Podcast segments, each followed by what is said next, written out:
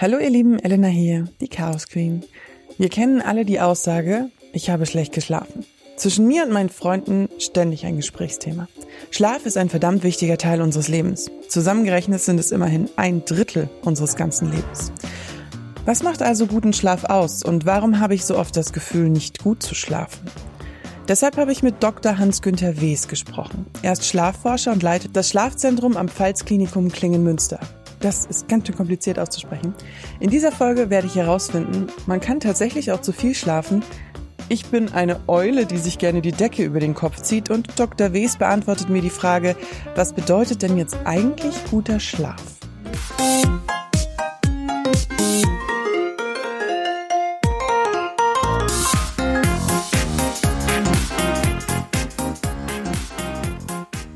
Ich habe schon viel über Schlaf gehört. Ehrlich gesagt ein bisschen zu viel. Von Dingen wie arbeite nicht in einem Raum, in dem du schläfst, was ziemlich lächerlich ist und witzig, wenn man bedenkt, dass ich in einer Einzimmerwohnung lebe und die Corona-Krise ist. Bis zu Aussagen wie du bist eine Schlafmütze, weil ich gerne spät aufstehe und ausschlafe. Immer häufiger schlich das Thema in den letzten Jahren sich auch in die Gespräche mit meinen Freunden. So kam ich drauf. Schlafen wir eigentlich richtig oder falsch? Wissen wir eigentlich genug übers Schlafen? Ihr merkt schon, ich musste meine Infos ein bisschen aufräumen. Da kommt Schlafforscher Dr. Wes ins Spiel. Er hat das Buch geschrieben Schlaf wirkt Wunder und forscht seit Jahrzehnten über den Schlaf. Und er hatte Zeit und Lust, mir meine Fragen zu beantworten. Und um ins Thema einzusteigen, habe ich mit Herrn Dr. Wes darüber gesprochen, wie eigentlich mein Abend aussieht und um wie viel Uhr ich denn ins Bett gehe.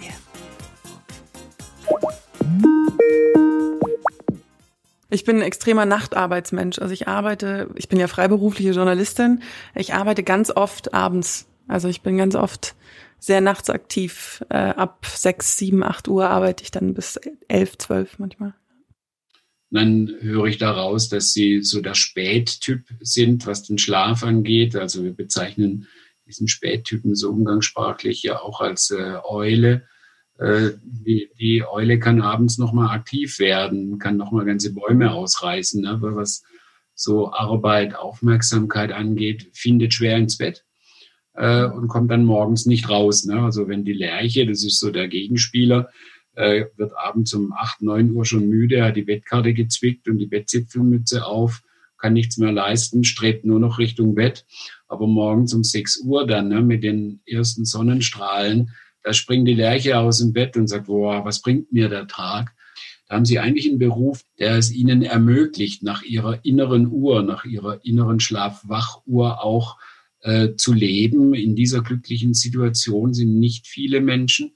Wir haben ja viele Spät- und Normaltypen in unserer Gesellschaft, die so zwischen ja, ich sag mal, nach der inneren Uhr zwischen halb zwölf abends und zwei Uhr, halb drei Uhr eigentlich ins Bett gehen würden und morgens zwischen halb acht und zehn Uhr aufstehen würden.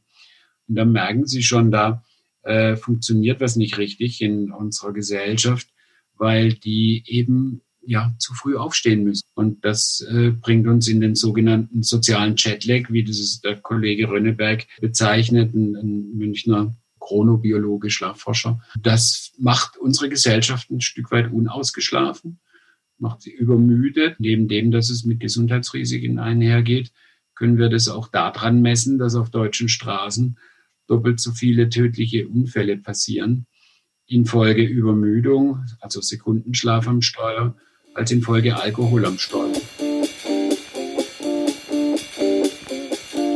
Ich bin ehrlich, ich sitze die meiste Zeit meines wachen Lebens vor einem Bildschirm. Mein Job als Journalistin verlangt das irgendwie. Ich bin eigentlich nur vor dem Laptop. In der Corona-Zeit ist mein Handy auch noch einer der wenigen Dinge, die mich mit meinen sozialen Kontakten verbinden. Abends sitze ich dann wieder vor dem Laptop, schaue YouTube-Videos oder Netflix. Aber warum genau sind Bildschirme so schlecht für den Schlaf? Man liest heutzutage ganz viel, dass vor allen Dingen der Medienkonsum, Handy, Smartphone, Laptop schlecht sind für den Schlaf. Warum? Zum einen ist es so, dass diese neuen Medien dazu führen, dass wir ständig erreichbar sind. Und äh, das heißt, so diese Trennung zwischen Arbeitsleben, Entspannung, Abend, Schlaf, Regeneration, die sind ein Stück weit aufgehoben gerade in Ihrem Beruf habe ich äh, schon von vielen Kollegen und Kolleginnen von Ihnen gehört, äh, die haben das Smartphone mit am Bett und die müssen nachts immer wieder draufschauen, was es denn an Neuigkeiten gibt. Und diese Anspannung macht den Schlaf nicht mehr tief und fest, sondern eher oberflächlich, aber die Erholungsfunktion geht verloren. Ich höre von vielen und mache auch selber die Erfahrung, dass Vorgesetzte äh, nachts um, um 23, 24 Uhr oder um 1 Uhr äh, E-Mails verschicken an Mitarbeiter. Und das ist, wäre eben früher gar nicht vorstellbar gewesen. Und das macht schon ein Stück, Stück weit deutlich, wie diese Trennung zwischen Arbeit, Anspannung und Entspannung und Regeneration damit immer mehr aufgehoben wird. Zum anderen ist es so, das wird sehr stark in den Medien diskutiert, dass da äh, diese Blaulichtquellen, also diese LED-Bildschirme, den Melatoninspiegel unterdrücken. Das ist so, ja, also wenn Sie abends vor Ihrem PC sitzen und Sie haben da das Blaulicht noch, wie es im Sonnenlicht enthalten ist, sind diesem ausgesetzt, dann produzieren Sie weniger Melatonin und werden nicht so schnell müde. Helfen diese Blaulichtbrillen? Ja, die helfen. Also alles, was das Blaulicht ausfiltert, äh, wenn es eine seriöse Technik ist, dann ist es gut. Es können Blaulichtfilter in den Bildschirmen sein. Äh, das ist sicherlich angenehmer, als jetzt so eine Brille zu tragen. Und dann muss man sagen, sind wir ja, um es rund zu machen, auch noch eine Freizeitgesellschaft geworden. Wenn wir abends vor der Frage stehen, ja, treffen wir uns mit Freunden, gehen wir unserem Hobby nach, ist es so, dass wir noch fernschauen oder ins Internet gehen, um zu surfen, oder gehen wir ins Bett, dann fällt eigentlich das Schlafen immer ein Stück weit hinten runter. Würde es helfen, wenn wir uns oder wenn ich mir zum Beispiel Regeln machen würde, wie im nach 11 Uhr kein Handy mehr oder das Handy abzuschalten, also wirklich aktiv mir solche Sachen zu setzen, weil ich brauche es ja letztendlich für meine für meine Arbeit und ich bin sehr, ich sage immer süchtig nach Informationen. Das ist immer auch so mein Problem, dass ich natürlich immer denke, die die Welt, es passiert eben was, was ich nicht mitbekomme. Ich glaube da schon, dass solche Regeln hilfreich sind, es ist die Frage, wenn man sie als bloße Regel anwendet, ob man sie umsetzt und ob man sie dann, dann auch befolgt. Aber wir haben ein Stück weit das Feierabendmachen verlernt, weil wir einfach ständig berieselt werden. Und ich glaube, es ist wichtig, wieder zu lernen, innerlich Feierabend zu machen, sich zu entpflichten, abzuschalten. Und da kann natürlich so eine Regel hilfreich sein, dass man sagt, äh, eine Stunde oder zwei Stunden, bevor ich ins Bett gehe, äh, tue ich mich nicht mehr mit Alltag beschäftigen. Das wäre dann so eine Art schon zu Bett Ritual, wo ich den Tag abschließe, ganz bewusst. Das halte ich für etwas sehr Wichtiges, dieses sich innerlich entpflichten können. Und ich weiß das von tausenden Gesprächen mit Patienten, dass gerade dieses äh, Wort Entpflichtung für viele dann so eine Signalwirkung hat, dass sie da etwas für sich verstehen und begreifen, äh, dass zum guten Schlaf eben diese Entpflichtung, dieses Feierabendmachen gehört was heißt denn gesunder Schlaf? Also was ist die Definition von gesundem Schlaf? Kann man da Eckpunkte abstecken?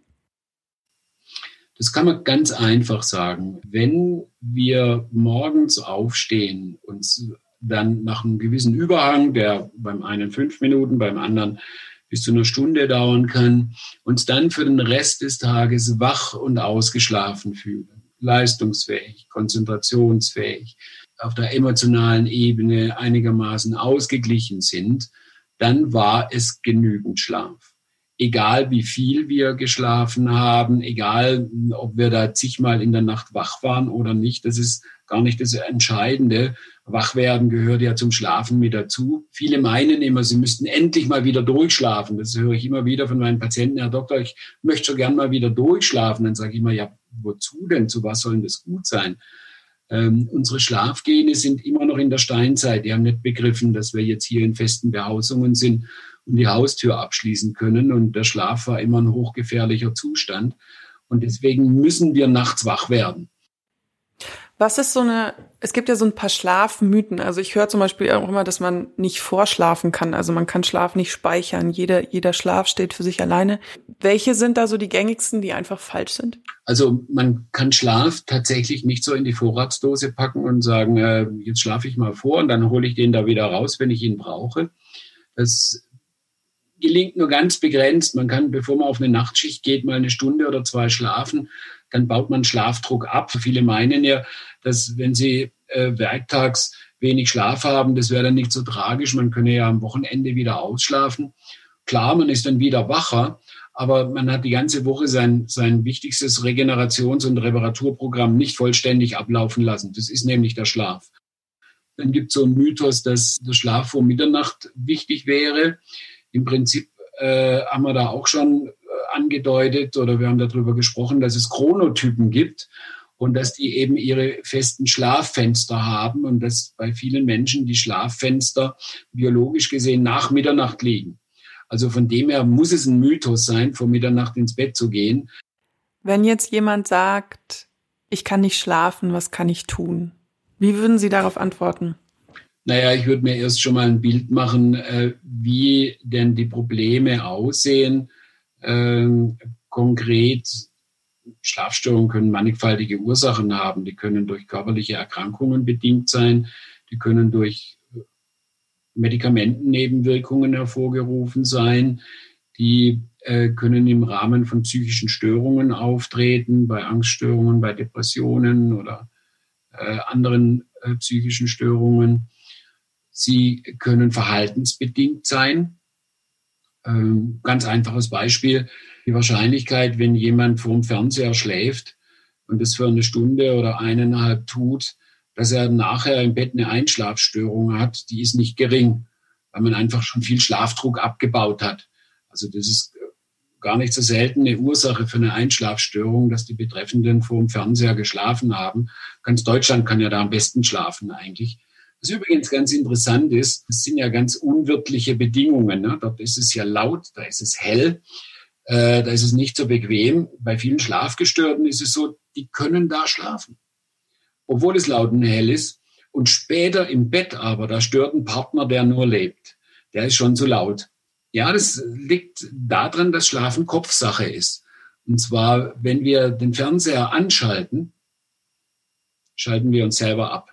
Und damit ist man abgelenkt, man macht sozusagen ein Entspannungsverfahren mit und dann kann man, obwohl es laut und hell ist, ganz gut schlafen. Da mache ich immer meinen Patienten deutlich, Schlafen ist Kopfsache. Und das ist tatsächlich, wir hatten es gerade von den Ursachen für Schlafstörungen, das ist die häufigste Ursache dass es Menschen nicht mehr gelingt, das Gedankenkarussell zu stoppen. Die nehmen die großen und die kleinen Sorgen mit ins Bett. Und das führt zu Anspannung. Und Anspannung ist der Feind des Schlafes. Würden Sie sich im Allgemeinen wünschen, dass man mehr Aufklärung zum Thema Schlaf auch schon ins Bildungssystem einbaut? Also es muss ja irgendwie die Info, also es fehlt ja offensichtlich an vielen Stellen die Information. Also ich finde tatsächlich, dass wir Informationen schon in der Schule im äh, Unterricht bekommen sollten, im Biologieunterricht äh, beispielsweise. Dort findet ja auch Aufklärung über Sexualität statt. Warum nicht Aufklärung über Sinn und Zweck des wichtigsten Regenerations- und Reparaturprogramms, das der Mensch überhaupt hat? Ich stelle mir nur gerade vor, wie meine Biologielehrerin mir mit 16 erklärt, dass ich eine Eule bin und ich dann versuche ihr dann aber vorzuargumentieren, warum dann die Schule für mich bitte erst um elf anfangen soll. Ja, äh, vielleicht ist, ist das auch einer der Gründe, warum es in der Schule nicht stattfindet? Nee, das glaube ich nicht. Aber tatsächlich, die Schule würde da ein bisschen in Zugzwang kommen. Es gibt aber Schulen, die verändern sich. Ab der Pubertät ist es so, dass die Schule später beginnt. Das, die erste Stunde ist dann oft ein Wahlfach. Man kann das Wahlfach dann auch später hinten dran hängen, je nachdem. Das finde ich sehr gut für, den, für das Thema Schlaf. Also ja, ich glaube, das wäre notwendig. Ich glaube, dass es auch in den Fahrschulunterricht ganz dringend rein müsste. Das Thema Schlaf und Schläfrigkeit, weil äh, ich habe Ihnen ja erzählt schon, dass mehr als doppelt so viele Menschen auf deutschen Straßen infolge Sekundenschlaf ums Leben kommen als infolge Alkohol. Und da wäre mancher Verkehrstode tatsächlich äh, zu vermeiden, wenn wir eben aufklären würden, wie Schlaf und Schläfrigkeit zusammenhängen und wie man Schläfrigkeit am Steuer verhindern kann. Warum braucht der Mensch im Alter immer weniger Schlaf? Äh, der ältere Mensch braucht nur unbedeutend weniger Schlaf, als er das im mittleren Lebensalter benötigt hat. Lassen Sie das mal 15 oder 20 Minuten sein, so durchschnittlich, was der da weniger benötigt. Es ist aber so, dass der ältere Mensch das Durchschlafvermögen verliert. Der wird mal häufiger wach. Der darf auch mal eine halbe Stunde oder eine Stunde wach liegen und muss das dann natürlich nachholen, weil er ja noch ein ähnliches Schlafbedürfnis hat, wie er das auch im mittleren Lebensalter hatte. Und der darf dann auch mal ein Nickerchen am Tage machen, so, so einen Mittagsschlaf, ein oder zweimal. Nicht zu lange, weil man kann sich auch müde schlafen, wie es der Volksmund sagt, bei diesen Mittagsschläfchen immer darauf achten, dass man nicht in den REM- oder Traumschlaf reinkommt. Deswegen sagen wir immer eine maximale Dauer von 30 Minuten. Ich persönlich finde, dass 10 bis 20 Minuten reichen, um sich wieder erfrischt zu fühlen. Und immer wenn man länger schläft, dann läuft man Gefahr, sich eben müde zu schlafen, dass man sich dann lustantriebslos zerschlagen fühlt. Und dann kommt man gar nicht mehr in die Gänge.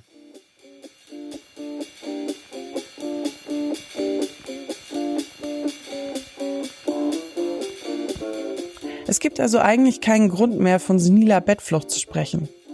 Ein Witz, den ich aber eigentlich sehr gerne benutzt habe. Aber ich persönlich wollte das Gespräch mit Herrn Dr. Wes natürlich auch nutzen.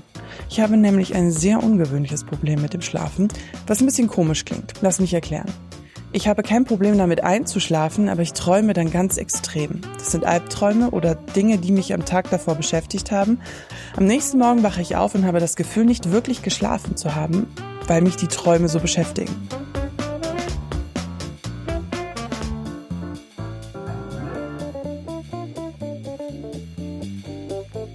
Was könnte ich denn jetzt gegen meinen zwar langen, aber so traumvollen Schlaf machen?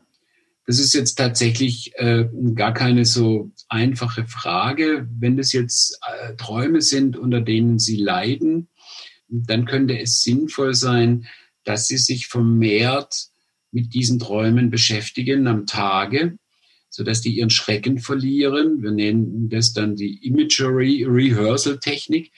Das ist eigentlich nichts anderes als eine systematische Desensibilisierung, wo wir Menschen mit Schlafstörungen anleiten, sich ihren wichtigsten Albtraum herauszunehmen, den, den unangenehmsten, und über einen Zeitraum von zwei Wochen mögen Sie diesen Albtraum dann jeden Tag ein oder zweimal für fünf bis zehn Minuten nochmal nacherleben. Mit dem Gefühl dabei, das ist ganz wichtig.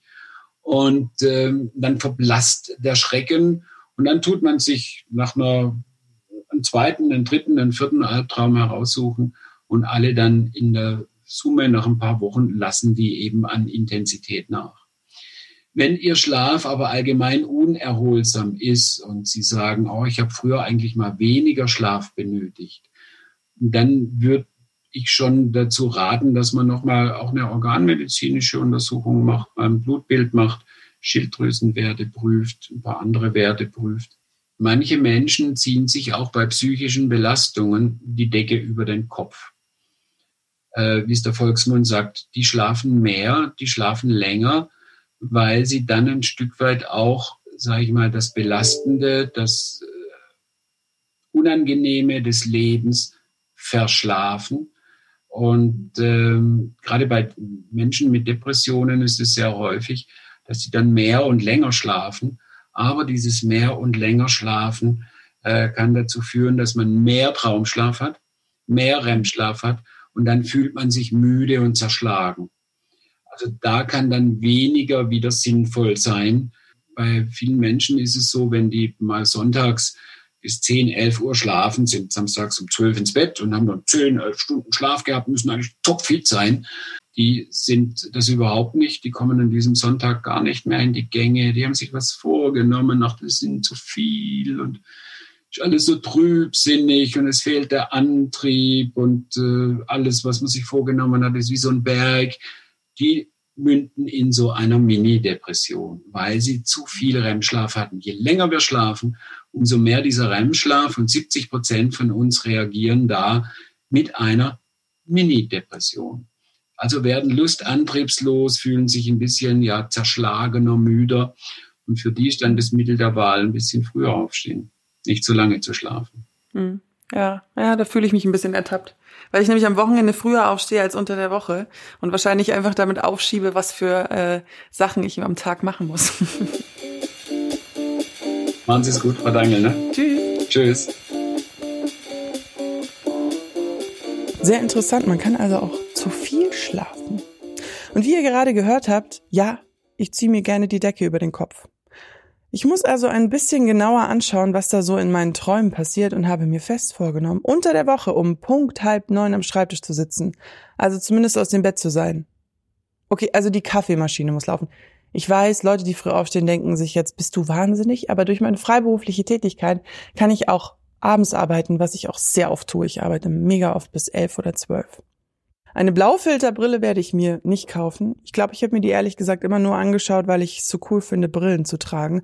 Was auch nur jemand sagt, der keine Brille trägt. Jeder Brillenträger von euch wird mich jetzt umbringen oder zumindest umbringen wollen. Ich finde einfach, mit Brillen sieht man intelligent aus.